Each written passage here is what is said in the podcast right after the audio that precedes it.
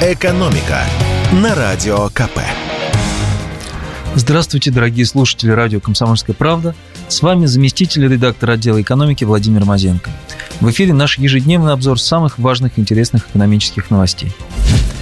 Трудно представить себе жизнь без смартфона. А между тем Минторг США заявил на днях о решении запретить экспорт в Россию гаджетов дороже 300 долларов. Минуточку. Но ведь под эти ограничения попадут любимые многими россиянами айфоны. Можно прожить без кондиционеров и холодильников дороже 750 долларов, а также микроволновок, посудомоечных машин и принтеров. Все это, как вы поняли, Америка тоже не будет поставлять в Россию. Но айфоны – это же святое. Впрочем, постойте, какие айфоны? Ведь их производитель, американская компания Apple, уже давно официально ушла из России. Правда, поклонники Apple'овских гаджетов этого почему-то не заметили. Как же так? Дело в том, что сейчас айфоны поступают в Россию по каналам параллельного импорта, то есть вполне официально, хотя и, и без формального разрешения производителя. Может ли решение Минторга США повлиять на этот поток? Нет, уверены наши эксперты. Ирония ситуации в том, что американцы запретили завозить в Россию из США то, что мы обычно получаем не из США, а из Китая – да и сами Соединенные Штаты львиную долю этих товаров импортируют из Поднебесной. Об этом рассказал в эфире нашей радиостанции директор Института нового общества экономист Василий Колташов. То, что нам нужно, мы приобретаем параллельным импортом. Так что волноваться не нужно. Согласен с нашим экспертом и аналитик Mobile Research Group Константин Иванов, который говорит о том, что прямых поставок айфонов из США в Россию как не было, так и нет, поэтому это решение на ситуацию не повлияет. И вряд ли американское правительство вынудит Apple прописывать в контрактах с клиентами запрет на продажу своей продукции третьим странам. Так что в ближайшие месяцы ситуация точно не изменится.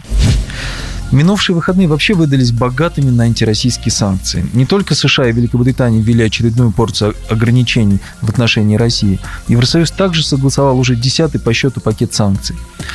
Вводится запрет на поставки в Россию ряда технологий товаров двойного назначения.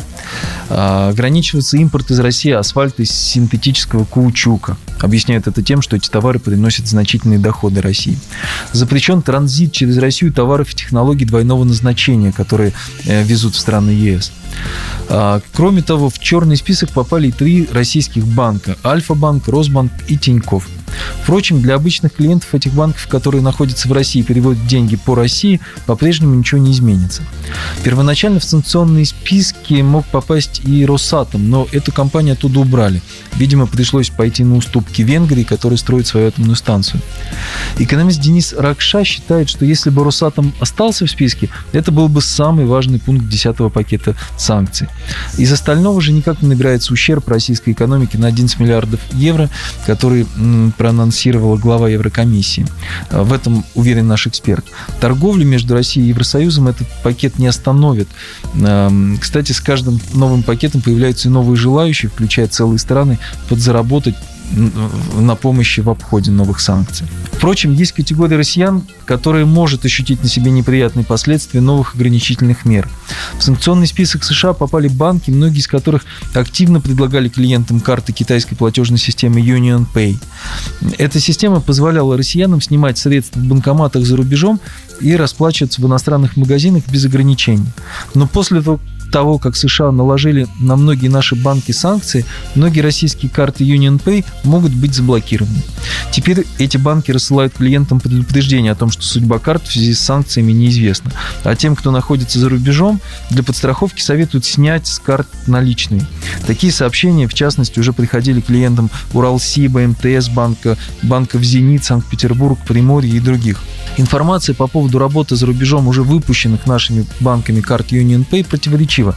Иногда даже внутри одной и той же страны их где-то принимают, а где-то нет. Наши туристы и релаканты обычно пользуются за рубежом картами МИР, где это возможно, или альтернативными системами международных денежных переводов. Экономика на радио КП.